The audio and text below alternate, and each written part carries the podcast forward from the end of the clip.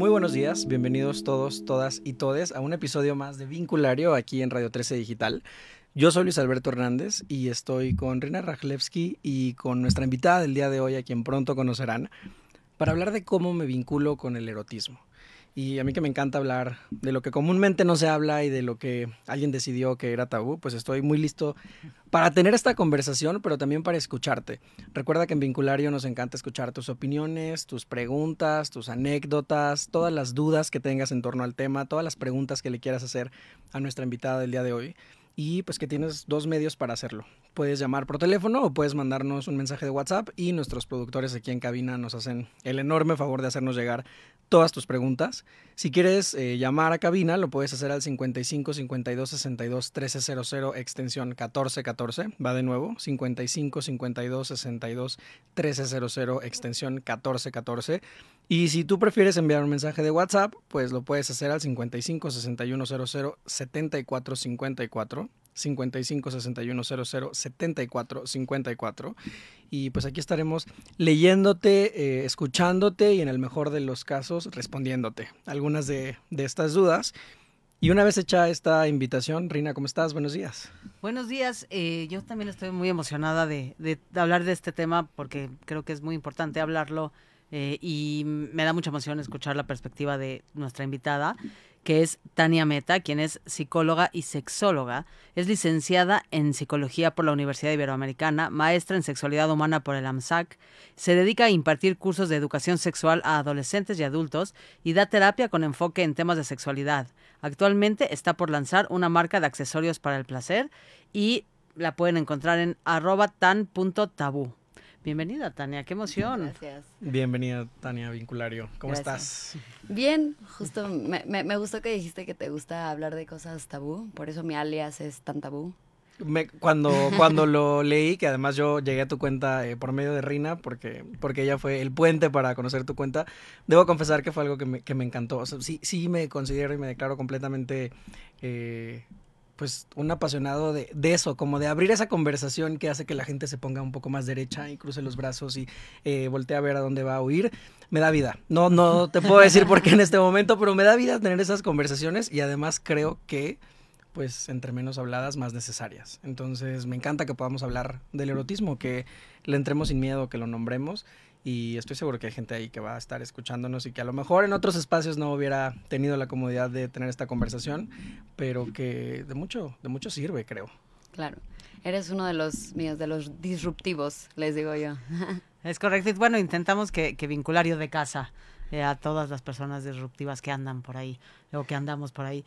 Y, y para empezar y entrarle al, al, tema, Tania, eh, la primera pregunta, generando este lenguaje común que aquí eh, para nosotros es bien importante, es, eh, ¿para ti qué es el erotismo? ¿Cómo, cómo, cómo vamos a entender el, erotismo esta mañana en esta conversación? Bueno, te puedo decir que es para mí, te puedo decir exactamente qué es. Viene obviamente de la mitología del dios Eros, pero es una forma de, de, expresar y de mm, anticipar em, los actos sexuales. Al final, em, se ve hoy en día, como lo vivimos, como la cultura alrededor de la sexualidad o el sexo como tal. Entonces, eh, desde películas, accesorios, eh, libros, em, cualquier, bueno, cualquier tipo de literatura, al final eh, el erotismo se, se, ha vuelto como un tipo de cultura que, como lo platicábamos antes de empezar, como un poco inalcanzable porque se ha vuelto como fantasiosa Y, mm, pues creo que al final hay muchas cosas que se pueden percibir como eróticas, es depende la percepción de cada quien y justo creo que ese es como el, el challenge, ¿no? Como poder conectar con qué, qué, para ti es erótico que no necesariamente para la otra persona que está al lado tiene que ser. Entonces, em, al final es volver lo cotidiano erótico y volver eh, todo lo erótico cotidiano. Me, me, encanta lo que dices porque justo mientras hablabas lo que yo pensaba es, porque en términos generales, no, no, no voy a hablar, sabemos que cada persona es única y su historia también, pero en términos generales, ¿por qué es un tema justo que hay tanto tabú alrededor, que cuesta tanto trabajo hablar de él? Si la aspiración, no, porque yo coincido contigo, eh, como que la aspiración tendría que ser eso, como que el cotidiano eh, sea erótico y lo erótico cotidiano, es decir, que esté en, ¿no? en, en, nuestro y en la conversación. ¿Por qué nos cuesta tanto trabajo hablar del tema? Mira, yo creo que a principios del siglo pasado, quizás un poco antes, donde yo creo que las religiones empezaron como más a, a regir, lo erótico era lo prohibido, lo morboso, lo, lo, impuro. Entonces yo creo que en ese momento es donde se empezó a separar lo que es el, el acto sexual con el erotismo. Entonces, se, eh, era como el erotismo punitivo y la sexualidad reproductiva. Entonces, yo creo que como fue evolucionando hasta hoy en día la sexualidad, yéndome tan sencillo como en la escuela te enseñan eh, pues prevención, ¿no? Pre prevenir, pero prevenir qué? O sea, prevenir cagarla, obviamente, durante tu sexualidad, pero como que prevenir también el sexo, ¿no? Y, y es verdad que a los hombres sí les enseñan más como de, pues tienes este impulso sexual que vas a tener que sacar y a las mujeres les dicen que no te pique ese impulso sexual de, del otro, ¿no? Para que no te quedes embarazada o te den enfermedades. Y, y el erotismo queda en una sombra, el erotismo no se voltea a ver, no se habla, no, no. Yo creo que hay mucha gente que ni siquiera sabe exactamente qué es el erotismo, cómo encontrarlo, cómo conectarse con él. Porque mm, justo esa es, esa es lo, lo, que se percibe como la parte prohibida. ¿No? El, el, sentirte como un ser sexual, el sentirte como un ser erótico, conectar con tu sensualidad, con, con eh, eh, este ligue de todos los días a, a, nadie, ¿no? A la vida, a ti. Yo mucho en, en los cursos en los que en lo que doy es es muy importante obviamente erotizar a tu pareja, pero principalmente a ti mismo. Misme. Estoy aprendiéndole apenas. Pero, pero porque, y, y, y, no me gusta usar esta analogía, pero igual la uso porque suena un poco objetivizador, pero si no crees en la mercancía, ¿cómo la vas a vender? Claro. Es un poco como si no crees que tú eres un ser sexual, si no estás tú percibiéndote como un ser erótico, ¿cómo vas a compartir tu erotismo con alguien más? Y pienso que es muy difícil lograrlo eh, cuando las personas vivimos tanto miedo y tanta ansiedad en torno a la sexualidad, porque entonces desde la cultura de la prevención, que yo creo que también es así, eh, infundir el terror en muchas personas y específicamente en las personas que no son hombres heterosexuales, es decir, desde siendo un hombre heterosexual, ahí hay más permiso de vivir tu sexualidad, eh, no me atrevo a decir que el erotismo, pero la sexualidad, pero si eres una mujer o si eres una persona de la comunidad LGBTIQ+, o eres en general no un hombre heterosexual, pues hay mucha ansiedad, hay muchos mitos, muchos miedos impuestos y no es un terreno fácil para construir un, un vínculo con mi erotismo, con, con, mi cuerpo, con creer en, en, en erotizarme a mí, como, como, lo cuentas, Tania. Y principalmente hay expectativas, que eso es lo más cabrón. Las expectativas de cualquier eh, nicho de la vida, tener expectativas te va a llevar a tener desilusiones.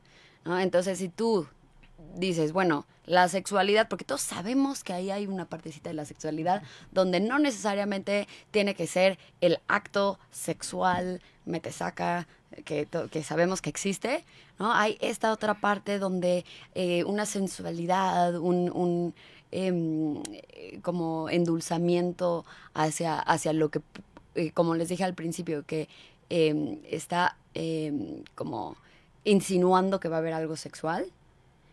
Eh, cuando no estás conectado con eso, justo porque no cabes en lo que nos han enseñado que es el erotismo, hay una decepción. Claro, para empezar porque no, no, no te ves en la imagen, uh -huh. ¿no? Tu cuerpo quizá no se ve como el de la foto, no tú y tu pareja no se ven como las personas de las pocas referencias que tenemos de cómo se vive el erotismo, ya empezando por el hecho de que no correspondes eh, desde, no sé, esta visión gordofóbica del mundo, ¿no? Y cuáles son los cuerpos eh, erotizados. Bueno, además, muchísimas otras cosas, ¿no? Pienso en, en esto que nos contabas eh, un poco antes de, de entrar al aire, eh, de, de, cómo como que se pinta de rosa un poco el, el, el panorama, ¿no? Y el amor mm. romántico ha invadido a, a lo poco que, que, se habla sobre el erotismo.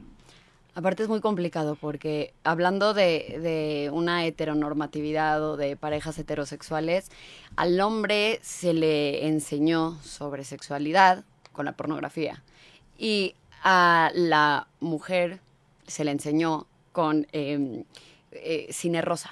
¿no? Con este, este romántico corro por ti al, aeropuerto y te, te quito Em, lento la ropa y te pongo sobre una cama de pétalos de rosa. Entonces, como, claramente así no es una escena porno, ¿no? Entonces te imaginas como que este choque también que puede eh, haber sobre expectativas y, pues mete presión en ambos, en ambos lados.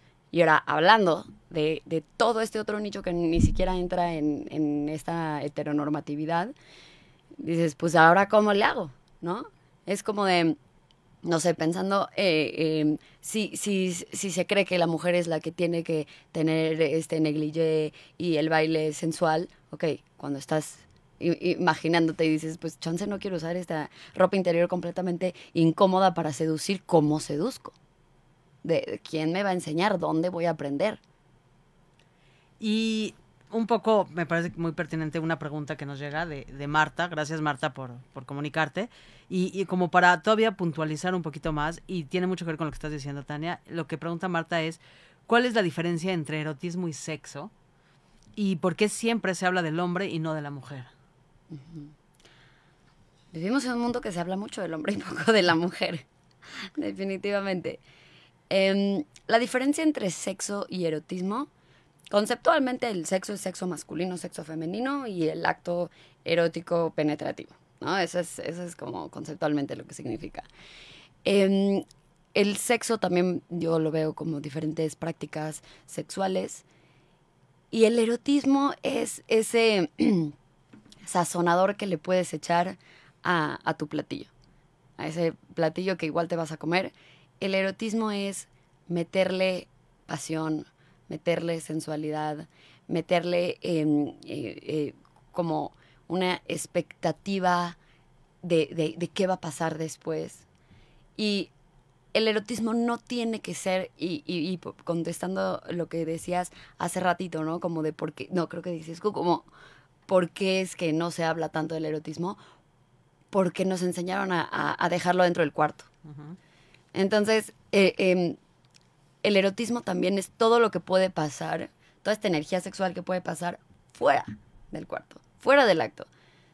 Es em, la forma, la sensualidad con la que te presentas al mundo, con la que te diriges a la gente, con la que tú te vistes antes de salir a tu casa, eh, eh, con la ropa que nadie ve. El, erotismo puede ser em, los mensajes con los que te comunicas con tu pareja, puede ser eh, las fotos que te tomas, pueden ser fotos privadas, pueden ser fotos que, te tomas con cualquier persona. O sea, el erotismo es esta sexualización hacia ti mismo y, hacia, y, sexualizar como otro, otras cosas de tu cotidianidad, como decíamos al principio. Entonces, em, creo que hay muchos tipos de sazonadores que puedes, que puedes echarle y no todo el mundo le gustan los mismos. Pero yo percibiría esa diferencia entre el erotismo y el sexo. Muchas, muchas gracias y, gracias, Marta. Y me quedo pensando en, justo regresando un poco ya con, ¿no? con esto, eh, en, en, este choque de expectativas, ¿no? Entre cómo, cómo eh, eh, los, ¿no? sí, cómo los hombres son como expuestos a otro tipo de contenido que de lo que somos expuestas las mujeres. Y que eso, nada, como que de pronto digo, y bueno, ¿y entonces cómo le hacemos? Claro, creo que creo que es un tema importantísimo y no sé, eh, me encantará escuchar qué opinan ustedes dos, Reina y Tania, pero para mí un, un, punto importante de lo que nos toca a los hombres y a los hombres que me están escuchando en este momento, sí es primero entender cosas básicas como que la pornografía no es como funciona ni el sexo ni el erotismo y que la pornografía es una industria y que es una industria capitalista y es una industria que vende cuerpos desde, desde lugares como muy irresponsables, pensando en que pues sí está hecho desde un lugar bien patriarcal, es un lugar como una industria, eh, digamos, dominada eh, por hombres, hecha para hombres y que el dinero se va hacia, hacia los hombres. Eh, yo en mi, en mi trabajo en escuelas, cuando trabajo con adolescentes, sobre todo así en, en secundaria, por ejemplo, ¿no? que es donde de pronto empiezan a ver un poco más de pornografía y doy talleres o trabajo con, con adolescentes en ese tema, genuinamente veo la duda en, en, con quienes trabajo, ¿no? Veo la duda en los chavos de si les gustan las mujeres o no. O cuando, o cuando les explicas que así no funciona la vida, es como, ¿de verdad eso no les gusta? Es que, pues, se supone que es lo que les... Los sonidos que están emitiendo, se supone que yo los interpretaba como que les gustaba, porque hay una completa desinformación. Y creo que es súper violento, primero para las mujeres que van a vivir las consecuencias de esto, y y para las personas en general que no van a vivir un erotismo ni una sexualidad, digamos, verdadera al conectarse con sus parejas sexuales, ¿no? De verdad me he encontrado mucho con esta genuina duda, el, no entender, no saber que así no funcionaba, o de verdad creer que eso era lo que les gustaba a las personas. Y, pienso mucho, mientras, mientras escucho a ambos, que sí, es, sí hay diferencias, o sea, como sí siento que em, en, en, una, eh, vamos a decir, en un vínculo del tipo que sea, eh, heterosexual, sí de pronto con esta educación sexual que estamos hablando, hay más como, como el mensaje que se nos envía a las mujeres es como si tuvieras que cumplir o satisfacer una necesidad que no necesariamente es la tuya y la expectativa del hombre puede ser y tienes que saciar mi necesidad, ¿no? Eh, desde esta mirada patriarcal, porque pienso mucho en, en, en eh, no, no, no, se puede generalizar, pero, pero, pero quiero pensar que en las relaciones eh, homosexuales, por ejemplo, bueno, de la población LGBTQ más, eh, sí creo que es desde otro lugar, justo por lo mismo. O sea, como, bueno, por lo menos en, en, en, mi experiencia con las mujeres, eh, nos vinculamos diferente, nos acercamos diferente, no puedo generalizar, pero es desde, porque tenemos un código distinto en cuanto a lo que tenemos concebido. Y entonces me recuerda esta cosa de cómo cada experiencia es única, ¿no? Como cada, cómo, cómo dependemos de nuestro contexto, cómo dependemos de eh, la manera en cómo fuimos socializados, cómo, cómo, cómo vamos construyéndonos desde ese lugar y de pronto habemos que nos deconstruimos construimos eh, porque por quienes somos, ¿no? y, a ver, y, hay quien tiene que poner atención y decir, ah, espérenme, a lo mejor esto no es así y esto puede ser diferente. Y desde ese lugar, me la pregunta Tania es, ¿cómo trabajas, cuando trabajas justo con adolescentes y vas a, las escuelas a dar estas pláticas, ¿desde dónde lo abordas? A mí me encanta romper fantasías. y siempre, eh, mucho más con cuando trabajo con grupos de hombres, pero igual también tengo esa conversación cuando estoy con grupos de mujeres. Desde muy chicos, desde secundaria, les rompo la fantasía de lo que es la pornografía y les explico que al final es una película. Y para crear una película hay producción, hay, director, hay guion. Y, y, pongo ejemplos de diferentes películas y les explico que ah, desde el principio hay un casting y que el casting obviamente se va a, castear y se va a escoger a, actores y actrices que van a tener cuerpos específicos, que van a tener habilidades específicas. Les digo, eh, hay muchos hombres en el circo que se saben meter una, una espada por la garganta y lo sacan. Eh, las mujeres que saben hacer eso están en el porno. Y pues así, así es como funciona. Em, otra cosa son los efectos especiales, ¿no? Eh, eh, me vienen muchísimo, muchísimas preguntas de, adolescentes que me preguntan qué es el squirting, qué, es esta eyaculación femenina y desde el principio les digo que, y es verdad, bueno, hay casos y casos y hay mujeres que, practican la, la, eyaculación femenina en las películas, pero muchas veces ponen una manguera eh, como efecto especial.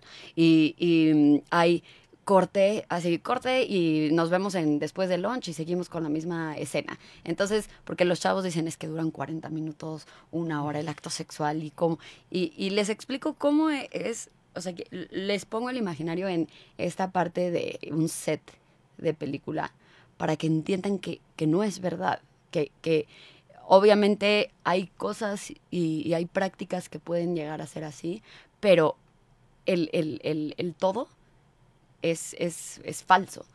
Algo, el ejemplo que más uso, y así es como empiezo a hablar de esto, les digo, siempre les pregunto qué es un orgasmo. Y me encanta porque el 100% se quedan viendo entre ellos, viendo quién se va a animar y está el que le hace, ah. Eh, pero siempre me pasa. siempre me pasa. Entonces les digo, no, eso es un gemido. ¿Cuál es la diferencia entre un gemido y un orgasmo? Y ya les explico que el orgasmo es este punto máximo de, de, placer, de satisfacción, donde puede haber algún gemido. Y que los gemidos también pueden haber en momentos donde no, no, no está el orgasmo. Y les explico que también tiene que ver con la, con la, con la mm, personalidad. si yo te espanto, estoy por atrás de ti y te, te agarro los hombros y te espanto, de los hombros y te espanto, quizás puedes saltar y, y quizás si se lo hago a otra persona, puede saltar y gritar. ¿no? Es como una reacción de personalidad de gente que se siente más cómodo haciendo sonidos hacia ciertas em, eh, actitud- eh, acciones. Pero, pues, em, y, y este no es un ejemplo mío, esto me lo robé de, de verdad no me acuerdo qué actriz que habló sobre, sobre justo el porno, se apellidaba Jamil, pero no me acuerdo cómo se llamaba, que decía que al final la, eh, aprender sobre sexo viendo pornografía es como aprender a manejar viendo Fast and Furious. Claro. Y siempre termino con, con los adolescentes con una escena de. un les pongo un video de una escena de Fast and Furious donde están en los arrancones y levantan el coche y sale el humo. Y le digo, a ver, ¿tú crees que si te robas el coche de tu papá y dices, no, pues claro que ya sé manejar, porque ya salieron, creo que vi en el cine que ya es la décima La película Sí, de no, Fast no, and no Furious. se han detenido ni No. Si ya viste 10 películas de Fast and Furious, pues claro que ya sabes manejar. Te subes a tu coche, le prendes, tratas de, de levantarlo y sacar humo y lo vas a estrellar, ¿no? Así es el, al final aprender de sexualidad con la pornografía. Vas a, no, no vas a estrellar un coche, pero vas a hacer pasar un mal rato a la persona con la que estés o tú vas a tener un mal rato. ¿Y en dónde sí puedo aprender? Ay, En arroba, puedes decirlo en este momento. en arroba tan tabú. Pero em, mucho, mucho de, de el enfoque de mis cursos, tanto en adolescentes como en adultos, hablo mucho de la inteligencia sexual, que es una inteligencia que se desarrolla. Que, que a, a comparación, no sé, de la inteligencia matemática que llega a un punto donde pues ya, ya fue, ya no puedes desarrollarla. Eh, la inteligencia sexual se, se alimenta con infor- información confiable, verídica, con eh, buena educación, hablando de adolescentes, buena educación sexual en las escuelas, que es una basura, que justo lo decíamos antes de entrar al aire, que a veces siento que me queda chico de tanto que quiero abarcar y, pues soy una persona y estoy como que tratando obviamente de plasmar mis ideas. En mi punto de vista mis ideas son las correctas, quizás en, en, en otros ámbitos van a decir que no, pero em, explicando desde un principio que la razón de la sexualidad, más allá que de, de, de la reproducción, porque la reproducción es otra cosa, pero la, el punto más grande sobre la sexualidad es el placer. Y hay muchas formas de obtener placer. Regresando al tema del erotismo, el erotismo genera mucho placer. Y, y el erotismo te ayuda a conectar con tu cuerpo y a autoexplorar tu cuerpo y a saber compartir tu cuerpo con otra persona. Entonces, si se empieza a hablar sobre sexualidad desde ese punto de vista, va a haber mucho menos culpa, mucho menos pena, mucho menos eh, eh, expectativa y desilusión y, confusión. Y les va a ser más fácil hablar del tema y alimentarse de ese tema. Y, y una palabra que tiene que aparecer en esta conversación eh, que de pronto eh, obviamos y jamás deberíamos de obviar es el consenso. Es decir, todo lo que dice Tania siempre sí, siempre sí, tiene que ser consensuado. Es decir, uh -huh. que todas las partes involucradas estén de acuerdo. Sí. Y que cualquier cosa que no sea un sí rotundo y absoluto en cuestión, en, en circunstancias de seguridad, eh, pues es un no. Y que es algo que ya hemos tratado de, de, aprender y repetir muchas veces. Pero hablando de educación, eh, justo como hacia donde llevabas la conversación, Tania, hay una pregunta que, que nos hace Michelle que creo que tenemos que hacerte y es como madre, ¿a qué edad es pertinente hablar de, de erotismo? Entonces, con hijos, hijas, hijes, eh, ¿a qué edad consideras tú que es pertinente hablar de erotismo? Mm, yo creo que siempre tiene que ser como algo normalizado, empezando desde sí que esto sucede, que hay eh, niños que están tocando sus genitales como porque pues, güey, imagínate de repente de darte ese punto de tu vida donde te das cuenta que traes algo, ya sabes, ahí. Entonces, pues, pues esta como exploración que tienen los niños muchas, muchas veces se le dice, cochino, no toques ahí, fuchi. Y, y desde ahí está mal, porque ahí, desde ahí le estás hablando de erotismo. Desde ahí le estás hablando de, de que existe algo privado porque te lo tapan con los calzones y luego con los pantalones, que, que fuchi que guacala, que... Que eres sucio si lo que, tocas. que es- que eres sucio si lo tocas. Entonces de ahí ya la gente y, y los papás están hablando sobre erotismo. Em, desde ahí se vale decir, mira, fíjate que pues, tienes, o sea, se llama pene, ¿no? Y, y, y, y, y ¿por qué mi, este, mi, mi, mi hermanita o mi primita no lo tiene? Porque las mujeres tienen vulva y es muy curioso porque desde chicos nos decían vagina, ¿no? Y la diferencia entre vulva y vagina es que la vulva es todo lo de afuera y la vagina es el hoyo donde sucede la reproducción y la penetración. Entonces, eh, desde chicos te, te hablan sobre tus partes eh, privadas. Para los que no me ven, estoy haciendo Comillas. Comillas. comillas. eh, te, te- te- te hablan de esto enfocado en la reproducción, ni siquiera le dicen cómo se llama a, a- a- a tu vulva. Qué violento, no Qué violento. decirte el nombre de las partes de tu cuerpo. no usar el pilín, el, el, eh, pajarito, todo esto, porque al final otra vez no estás diciendo las cosas como son. Pero además, si el brazo es brazo y la nariz es nariz, pues la vulva es la vulva y el pene es el pene. y ya. Exacto. exacto. Claro, O sea, y como si que- tú sientes incomodidad al decirlo, pues es justo porque nadie lo hizo contigo y si haces exactamente lo mismo que hicieron contigo, pues suman dos más dos, nos daremos cuenta que tu hijo, hija, hija crecerá con, el mismo, tabú, con el mismo patrón de no hablar No. eh, las, pues, de las partes de su cuerpo por su nombre. Sí. Y bueno, regresando a la pregunta de cuándo hablarlo, em, cada etapa de eh, que ahorita no me voy a meter y no soy experta en infancias, en sexualidad en infancias, pero existen em, muchas teorías de que hay, hay como diferentes etapas de la niñez donde van reconociendo ciertas partes de la sexualidad, empezando por el cuerpo, luego eh, un poco como este de dónde vengo, cómo nací, em, eh, em, estas, eh, donde, cuando empieza como el despertar sexual de necesito compartirme con otra persona y contestando las preguntas que existen y las curiosidades que existen eh, de, de los, de los hijes es una buena forma, ¿no? Como cómo vine al mundo, no decir la cigüeña, claramente, según yo eso ya pasó de moda, pero seguro hay alguien que todavía usa la cigüeña, ¿no? Pero explicar que, que pues cada cuerpo eh, de- de- el cuerpo del hombre y el cuerpo de la mujer tienen células que pueden generar bebés. Digo, no van a usar la terminología de células estando chiquitos, les digo, no soy experto, pero hay mucha información allá afuera y regresando a la inteligencia sexual, hay información súper buena para cómo, si, si, si no saben hablar de sexualidad, busquen contenido, busquen libros de cómo hablar de sexualidad con, con, con los hijos. Y, y pues al final justo tratar de no hacer tabú ningún tema. Porque, ¿qué pasa cuando son adolescentes y tienen un tema importante eh, donde tuvieron una mala experiencia, donde eh, tienen una curiosidad muy grande, donde algo pasó con su cuerpo? Y si es tabú, eh, porque lo que es tabú es el sexo, no la sexualidad. Pero se embarra, ¿no? Piensan que es lo mismo.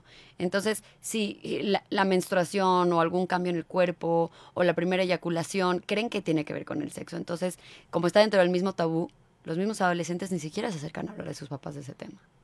Y, y ahí Luis siempre tiene esta, te voy a citar Luis, aquí Adelante. teniéndote presente, este, pero siempre como que eh, me gusta mucho cómo, cómo lo pones Luis, eh, que esta parte de decir, bueno, pues los, no, los hijos van a buscar la información, es decir, si tienen una duda, una pregunta, no se van a quedar quietos diciendo, ah, bueno, esa, eh, pues ya, sino van a salir al mundo a buscar esa información y quién sabe qué información encuentren y quién sabe qué, personas se encuentran buscando esa información y entonces qué mejor que generar una atmósfera en casa en donde se puede hablar de las cosas y donde hay la confianza y la seguridad y es un ambiente lo suficientemente seguro para poder hablar del tema. Eso quiere decir que yo, persona que cría, tengo que pues ponerme las pilas y si no sé, pues a- a- aprender, ¿no? Claro, y, me, y me parece un tanto irónico, ¿no? Como la, la incomodidad que genera hablar de sexo. Bueno, pues si estoy suficientemente grande para engendrar hijes, quizá debería estar suficientemente grande para hablar de sexo, ¿no? Y si no, pues mejor todavía no. O sea, también puedo tomar esa decisión, no esa fuerza, pero, pero creo que, bueno, pues maduremos. O sea, es parte de, de lo que nos Sí. toca cuando decidimos eh, paternar, maternar. Pues ya estoy suficientemente grande, asumiría, eh, para hacerlo, para perder el miedo al- a nombrar al pene, a la vulva, para para entender mm, eh, soy un fiel creyente de esto, que la información que yo no le dé eh, a las infancias o a las personas adolescentes lo van a buscar en otro lugar y no sé si se van a desinformar, no sé si va a haber peligros allá afuera, no sé quién les va eh, a compartir información. Y también creo que a todas las edades podemos hablar de todo con un lenguaje apropiado. O sea, sí podemos decirle a alguien que lo que cómo llegan ¿no? las infancias del mundo, que lo que comúnmente sucede, digo lo que comúnmente porque todos los días la ciencia cambia y hay un montón de formas hoy, pero comúnmente una persona con pene y una persona con vulva, pues, o sea, un cuerpo de una persona con pene y un cuerpo de una persona con vulva se pueden unir y pueden generar eh, un embarazo y un bebé. Y esto es algo que cuando tengas más años te puedo explicar con más detalles. Porque ahorita, si te comparto más detalles, va a ser complicado para, para ti comprenderlo.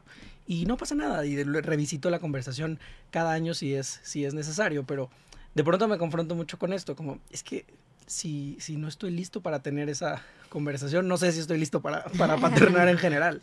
De acuerdo, y pienso mucho también a, la par, pienso mucho en, en, la pareja, ¿no? Como cualquier pareja, que también como que no estamos listos necesariamente para tener esas conversaciones, como es como entra en el rubro de las conversaciones que una no tiene cuando se empareja, ¿no? O sea, como digo, porque no nos enseñan, como las finanzas y este las, labores de la casa, es decir, como quién va a hacer qué, tú vas a lavar los trastes, yo voy a tener la cama y cómo funciona nuestra vida sexual o erótica, ¿no? O sea, como no, o si la cuenta de banco. Pues lo que voy es que hay como esta canasta de, de cosas que nos cuestan mucho trabajo y que justo como hay tantas expectativas, creemos que le podemos adivinar la mente a la otra persona.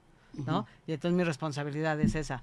Y entonces digo, bueno, eso también es un punto a considerar, es decir, como vamos generando estas conversaciones, eh, porque, y, y, creo que tiene que ver, regresando al principio, con el origen de lo que decías, Tania, de decir, pues si no me asumo a mí como una persona eh, erótica, como una persona que puede vivir su erotismo, pues es un tema al que le voy a huir, le voy a huir con mi pareja, le voy a ir conmigo misma, le voy a ir con mis hijos, ¿no? Y entonces también creo que ahí hay un eh, hay, hay, un montón de, de conversaciones a, a, tener vaya para nada este tema pues somos personas, eh, eso, eróticas, de nacimiento, así, es como, ¿no? Ya luego nos descomponen con todo lo que nos enseña el contexto. el cuerpo es bien bonito y hay que usarlo y disfrutarlo. ¿no? y luego eres adolescente, ¿no? Bueno, y desde niño y te dicen, fuchila, guacala, no puedes, te enfermas, te embarazas, no puedes, no lo hagas, guacala, bla, bla, bla. De repente ahora ya eres adulto, tienes parejas sexuales y es, cómo no disfrutas, tienes un problema, eh, eh, tú, tú, tú no, no, nunca has tenido un orgasmo, ay, pues pobre de ti, yo creo que eres anorgásmica. No, o sea, es, entonces es como fregados le haces si toda la vida te dijeron algo, de repente haces el brinco a la adultez y te dicen, y ahora te tiene, o sea, vas a tener relaciones y te tienen que gustar. Y tienes que disfrutar. ¿Y cómo quitas todo ese bagaje que llevas construyendo por tantos años? Y, y creo que ahí es donde entra eh, justo la importancia del erotismo, ¿no? de generar este ambiente, de generar esta atmósfera, de generar estos pequeños juegos. Eh, en donde de pronto eh, para mí es como reconocer, ¿no? Eh, si es eh, una, pareja con la que constantemente, o un, hablo de pareja, pero podría ser cualquier tipo de, de, vínculo con el que tienes eh, encuentros eróticos o sexuales, pues bueno, es como reconocer a esa o esas personas, eh, pero también contigo misma, ¿no? Y porque estoy, piense y piense en esta línea de, juguetes que vas a sacar. Y también creo que me trae a la pregunta de, ¿y qué pasa con el mundo de los juguetes? Es decir, ¿cómo juegan? Porque también hay, ¿no? Como, como pienso en, eh, que hay un montón de tabús alrededor de los juguetes, que la gente, cada vez menos, pero pienso eh, como que la gente entra así como hasta, hay, hay quienes entran como pudor a la tienda a comprarlos, ¿no? Y los esconden, pero no voy a hacer, que vean que... Entonces, eh, y hay el quien único no, lugar ¿no? al que se ponen cubrebocas todavía, Exacto, ¿no? Para entrar. Exacto, exacto. Mira, justo eh, usa, eh, regresando al tema, o existen los juguetes sexuales y existen los juguetes eróticos, que son dos cosas muy diferentes. Los juguetes eróticos puede ser eh, un, un antifaz, ¿no? O sea, a- lo- l- el- los juguetes eróticos vienen como en toda esta conexión con los sentidos, es padrísimo. Que no me voy a, meter ahorita en eso, creo que eh, ahorita como me, gustaría como ir a cómo conectar con el vínculo erótico, que creo que será la pregunta principal y ahorita quiero empezar con ese tema, pero de- respondiendo a tu pregunta, los juguetes sexuales definitivamente traen un tabú gigantesco. Y, y mucho como el concepto de, de la marca que estoy haciendo con mi socia es que son accesorios para el placer. Porque tampoco es una, un, un quote mío, no me acuerdo de dónde lo saqué, ese es mi problema, no me, me acuerdo de los quotes, sino quién los dijo, pero em, dicen que al final los, los juguetes sexuales son como si usas acondicionador. No lo necesitas, pero tu pelo se va a ver más brillosito, más bonito y va a ser más fácil de cepillar. ¿no? Y entonces es un juguete, eh, un juguete sexual. Ahora, existe esta, este- esta imagen de un juguete sexual como un dildo eh, súper fálico, eh, imponente, que funciona para penetración y mm, ya, ya, o sea, los consumidores de juguetes sexuales, por ejemplo, en, el ámbito de las mujeres, muy pocas son las que compran todavía es- esos juguetes sexuales porque los vibradores que pueden llegar a ser, hay uno hasta en forma de rosa y hay otra en forma de, con- de pingüinito, de conejito, de flamingo. Todos estos lo que hacen es justamente como estimular el clítoris, que es el órgano encargado del placer. Obviamente para prácticas penetrativas existen otros tipos de juguetes que no necesariamente tienen que verse como un pene eh, todo eh, con venas y es así, que es a veces hasta un poco intimidante. Y, y- O incómodo, porque no a todas las personas nos gusta el pene. exacto.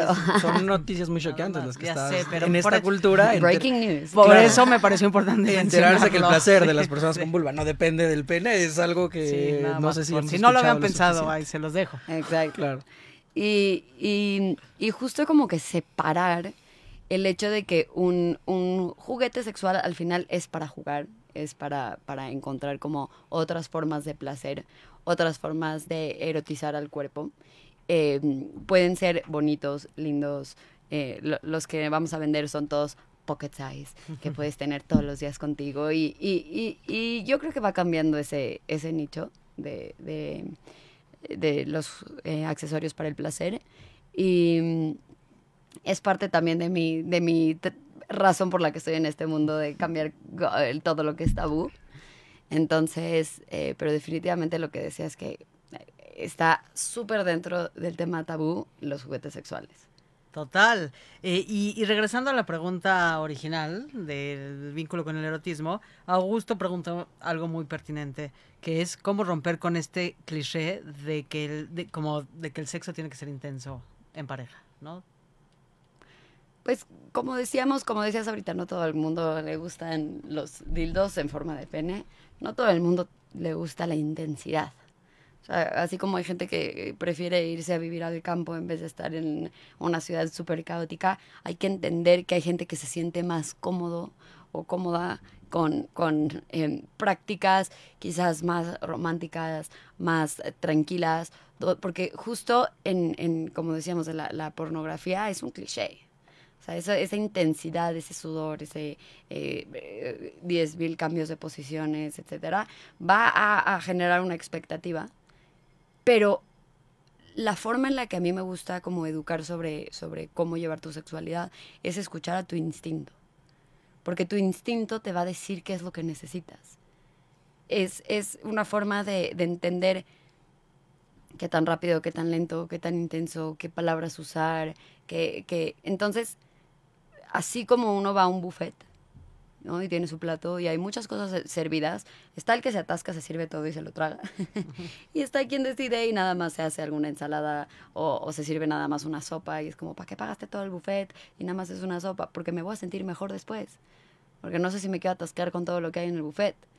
Entonces, justo entender la sexualidad, como hay muchísimas prácticas, hay muchísimas cosas que puedes hacer, pero es, en- es, es ir descubriendo qué es lo que te, lo que te funciona. Y si vas a, a- a estar con, con una pareja, con un vínculo sexual, eh, poder comunicar también, que la comunicación es gigantesca. Ya sé que los psicólogos mareamos a la gente con el tema de la comunicación, pero sí es lo más importante.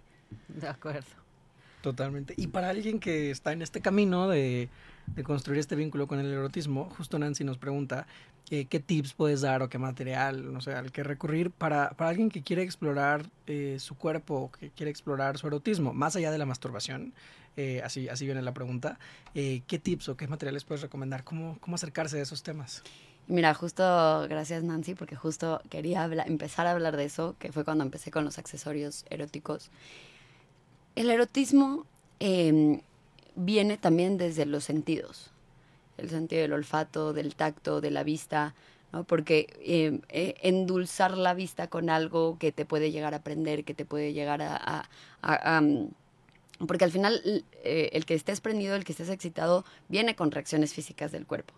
Entonces, sí es fácil saber, ¿no? Esto me gusta, esto no me gusta. Es como otra vez el buffet, que me hace salivar, que no me hace salivar. Entonces, poder jugar con los sentidos, ya sea contigo mismo o con, alguien más, em, eh, no necesariamente otra vez adentro del cuarto, pero sino eh, teniendo una cena romántica, comiendo algo que te gusta. Eh, lo que más me funciona y, veo que funciona es dejar el celular. Porque es, una, es un constante distractor hacia, hacia la vida real y no es real porque al final hay demasiado contenido y que no está cerca de ti. Pero si estás con una persona como dejar el celular, tratar de conectar con tus sentidos y con sus sentidos y, ver hacia dónde puede llegar como todo, todo ese cortejo que puede haber entre, entre dos personas, eso es el erotismo. El erotismo también es antes de salir de tu casa, no sé, si tienes unos calzones que ya tienen un hoyo, tíralos. ¿Por qué? Porque no vas a andar por la vida con un calzón roto. ¿Qué pasa si de repente llega un atracón y manos arriba todos desvístanse? O sea, tú, vas a ser la de los calzones rotos. Entonces, el, salir de tu casa todos los días preparado para lo que para, para, para la vida, ¿no? Pero preparado sensualmente, eso también es una forma de, conectar con, el erotismo. Y pues hay, hay muchos tipos de literatura también erótica. Hay mucho tipo de pornografía ética que es más erótica que intensa. Y pues ahorita eso es lo que me viene a la mente. En ese tenor, David eh, nos pregunta, dice, una pregunta. ¿Un acto erótico podría ser el significante que le das a las cosas? Por ejemplo, yo lo que hago cuando mi pareja sabe que va a haber acto sexual es regalarle unas rosas rojas, eh, unos chocolates que le gusten, poner jazz, eh, prender alguna veladora con algún aroma que nos guste. Pero ¿cuál, la, pregunta es si, eh, como el, textual es un acto erótico podría ser el significante que le das a las cosas, es decir, hacer, tener esos gestos o esos detalles o hablar de eso, ahí se construye el erotismo. Claro, y lo que decía al principio, hacer eh, pues cotidiano el erotismo y, erótico la cotidianidad. Si hay algo de tu cotidianidad que te genera algún tipo de, de expectativa sexual de decir, pues esto significa que voy a tener, o sea, esta, esta intimidad. El, el simple hecho, y pasa con muchísimas parejas y lo veo muchísimo en terapia, de los fines de semana significa sexo. ¿no? Es como ya llegó el fin de semana y vamos a tener tiempos a solas y va a tener sexo.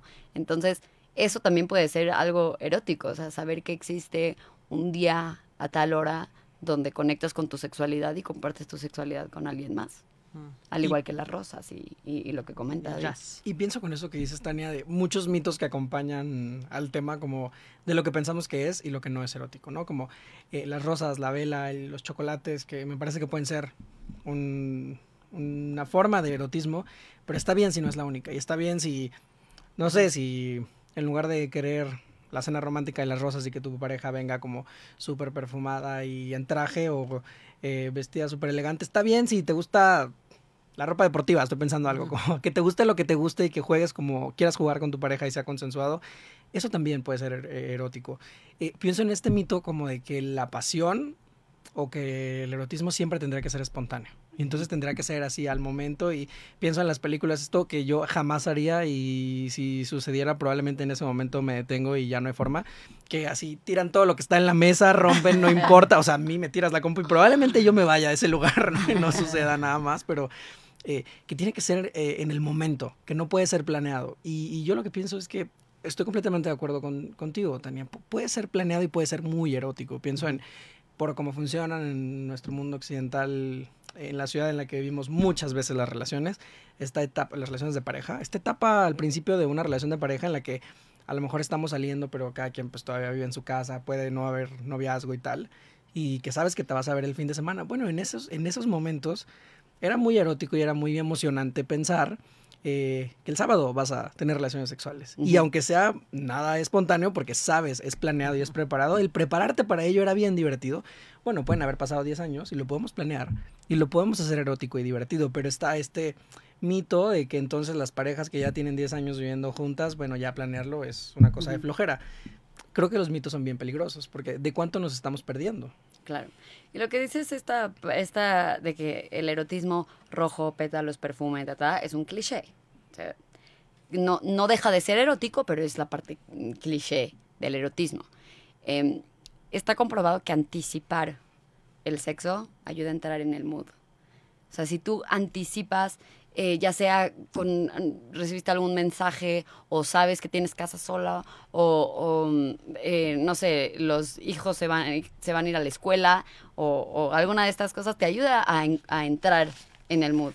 Y esto que dices de, de, el sexo planeado lo veo muchísimo en terapia porque muchas, la vida adulta es muy, muy intensa y, y hay veces que tienes que calendarizar todo y el calendarizar tener relaciones sexuales puede salvar tu, tu ya matrimonio, tu noviazgo, tu, tu vínculo. El, el, decir, vamos a hacernos un espacio para los dos, va a ayudar a, a, conectar, porque si no vas a estar en tu ritmo eh, intenso, en, en, en esta cotidianidad donde no te va a dejar conectar con tu erotismo. Y hay quienes me dicen, es que a mí eso no me funciona, y luego lo tratan y si les funciona. Porque pues al final lo, lo, eh, lo estás forzando hasta que lo logras y pues lo logras. Pero además porque volvemos a las falsas creencias, que de un poco lo que decía Luis, como eh, si todo lo que vemos eh, nos enseña que tiene que ser espontáneo y tirar todas las cosas de la mesa y además en la primera etapa de, de cuando nos conocemos eh, se siente muy espontáneo, aunque como bien dices, yo ya sé si esa te voy a ver, ¿no? O sea, como que... La elección de esa ropa interior no fue al azar. Exacto. O sea, claramente íbamos con toda la preparación. Pero se sentiría como que es espontáneo porque no lo hablamos, vamos a decirlo así. De pronto, después de 10 años, podría sentirse amenazante tener que hablarlo, como, híjole, como, ¿por qué tendremos que hablar algo que tendría que ser espontáneo? Y la realidad es que no, no tendría que ser espontáneo. ¿no? no lo haría menos disfrutable. Ni lo haría menos disfrutable y al contrario, coincido con lo que dice Tania, de ayuda como a que tenga como ajustar expectativas a que estemos en el mood, a saber que entonces ese día mm, no voy a contestar el teléfono todos mis, o sea, como a vaciar mi mente, a ponerme en disposición de lo que va a suceder. De la misma manera como cuando voy a tener una conversación muy importante con alguien o como cuando voy a entrar a dar una clase, pues me dispongo a ello para no tener distractores. Y, y mi cuerpo y mente están en como con un enfoque muy específico y de ahí ya construir el momento, pues también se puede volver muy divertido, porque también como que hay esta creencia de que, tenemos que tomarnos súper en serio siempre, y de pronto puede ser muy divertido y muy juguetón, ¿no? Y podríamos, eh, y hay todo tipo de juegos y puede ser tan divertido como nuestra creatividad de, pero vale la pena como echar un montón ahí y decir, ah, ¿no? ¿Qué, qué nos divierte? Porque además pues como bien decían, pues habrá quien le parezca muy erótico las rosas y el jazz y habrá quien le parezca muy erótico el heavy metal y no sé, eh, unos, este, unas papas muy picantes. O sea, estoy diciendo cualquier barbaridad, ¿no? Y me sorprende que lo digo hasta ahorita porque es algo que siempre he pensado. Al final, em, el erotismo y el juego previo es la forma en la que los adultos jugamos. Dejas de ser niño y dejas de jugar y la única forma en la que juegas es, es justo como, en, es este espacio que tienes, es bien bonito porque justo conectas como con esa eh, niño interior de, de, no tomarte tan en serio las cosas, de jugar. Entonces, em, por eso es tan importante eh, conectar con el erotismo tener juego previo en las relaciones sexuales, justo esta espontaneidad es como de, ok, pero chance no, no, no está, no está lista, chance mi, mi, mi, cuerpo no está listo ahorita para que haya algún tipo de, de sexo. Y si la gente se tomaría menos en serio el sexo y jugara más con él, lo disfrutaría más. Definitivamente, porque además no necesariamente, eh, o sea, puede haber un, momentos muy eróticos sin, sin un acto sexual también, o sea, como que no tiene que ser siempre eh, con una fórmula, ¿no? y Pues, no siempre tiene que haber y no tiene sexo después. Exactamente, ah, eso eso quería decir, no lo dije tan articuladamente, gracias. Eh, eh, porque también eh, habría como, como esta creencia, ¿no? De bueno, entonces eh, después del acto erótico tiene que ver- venir un momento sexual súper cañón. Pues no, puede no haberlo. Y ser un, un momento erótico espectacular y delicioso. Y eso también está bueno, como que relaja un montón, ¿no? Cuando piensas que, bueno, pues no hay reglas y, y a cada vínculo le funciona algo distinto y, y eso está bien padre. Y Eric ya nos hizo la señal eh, de que tenemos que ir cerrando. eh, y, y ha llegado el momento, Tania, de, de, como es tradición en Vinculario, pues si tienes alguna recomendación para la audiencia, alguna serie, algún libro, alguna peli, algún recurso, pues, al que puedan acudir como para eh, entender un poquito más del tema o, o seguir la conversación. Eh, nosotros lo convertiremos en un post en nuestro in- Instagram que es arroba vinculario en, en los próximos días. Eh, no sé si tengas algo en mente o prefieras pasarnos un mensaje más adelante. Igual lo vamos a convertir en un... Creo que igual te voy a pasar un mensaje porque justo tengo una lista que doy después de mis cursos de recomendaciones y es muy grande, entonces voy a, voy a escoger lo mejor. Que tiene que ver más con educación sexual, pero al, al final la educación sexual Sí. te, te- te va a ayudar con, a, a conectar con tu erotismo. Em, hay una, una aplicación en el celular que se llama Deep Sea, como un mar profundo, Ujú. que es, es, em, es un tipo de pornografía eh, en audio, como, como si fuera una, un audiolibro erótico, que eh, es muy curioso porque justo no pones imágenes en tu mente y te puedes imaginar lo que quieras. No tienes que eh, eh, seguir un, tipo de cuerpo, no tiene que ser algún tipo de pareja eh, común, ¿no? Te puedes imaginar lo que tú quieras, entonces eso es bien padre. Em, hay una serie en Netflix que se llama The Goop eh, Sex, porque hay uno que nada más se llama The Goop y hay uno que se llama The Goop Sex de esta Gwyneth Paltrow Ujú. que eh, viene con diferentes tipos de terapias sexuales que ayudan a parejas en diferentes cosas, pero de ahí eh, está bien padre porque unos unas tipos de terapias que salen ahí tiene que ver justo con, con conectar con el cuerpo, conectar con los sentidos, eh, ponerte creativo en, eh, con lo que tú quieras de, eh, para eh, e- erotizar el momento. Em, y tengo uno en mente que no me estoy pudiendo acordar de dónde, de, de dónde viene, pero ya, ya, ya se los pasaré y lo ponen en, en las redes. Me encanta. Pues eh, muchísimas gracias, Tania. Sigamos conversando eh, y, sobre estos temas en casa, en el trabajo, en donde consideremos pertinente, pero está bueno abrir la conversación y, no sé, pienso mucho en que si el episodio de hoy detona conversaciones, eh, pues en, en donde cada quien quiera o necesite, pues estuvo bueno, ¿no? De eso va. Yo, yo creo que mucho va de, de abrir conversación. Y si no sabe cómo abrir la conversación, bueno, pues puede poner el episodio de Vinculario en versión podcast, así cuando vas en el coche con tu pareja, puedes ponerlo cuando vas con, con alguien con quien quieres hablar. El punto creo que es iniciar la conversación y perderle el miedo, porque, no sé, con todo lo que Tania nos ha contado hoy, pienso que si no le perdemos el miedo en lo individual, va a ser muy complicado que nos animemos a hacerlo en lo, en lo interpersonal. Y hay mucho placer por vivir, entonces, ¿por qué no, por qué no animarnos a hacer esto? Eh, y por supuesto, muchas gracias a todas las personas que nos mandaron sus, sus preguntas, eh, que creo que enriquecieron y dieron rumbo a la, a la conversación de hoy, lo valoramos mucho. Y gracias, Tania, por haberte tomado el tiempo de venir a, a compartirte y a compartirnos todo lo que sabes eh, y ese punto de vista que tan refrescante que tienes. Y pues ya saben, a nosotros nos pueden seguir en arroba vinculario. Si, si tienen algún tema que quieran que toquemos, pueden mandarnos un DM o un mail a vinculariomx.gmail.com. Sigan las redes de Radio 13 y toda su programación que siempre es muy enriquecedora. Y a Tania la pueden seguir en arroba tan.tabú eh, en todas sus redes. Sí. Pues muchas gracias, Tania. Muchas gracias. Muchas ustedes. gracias, Tania.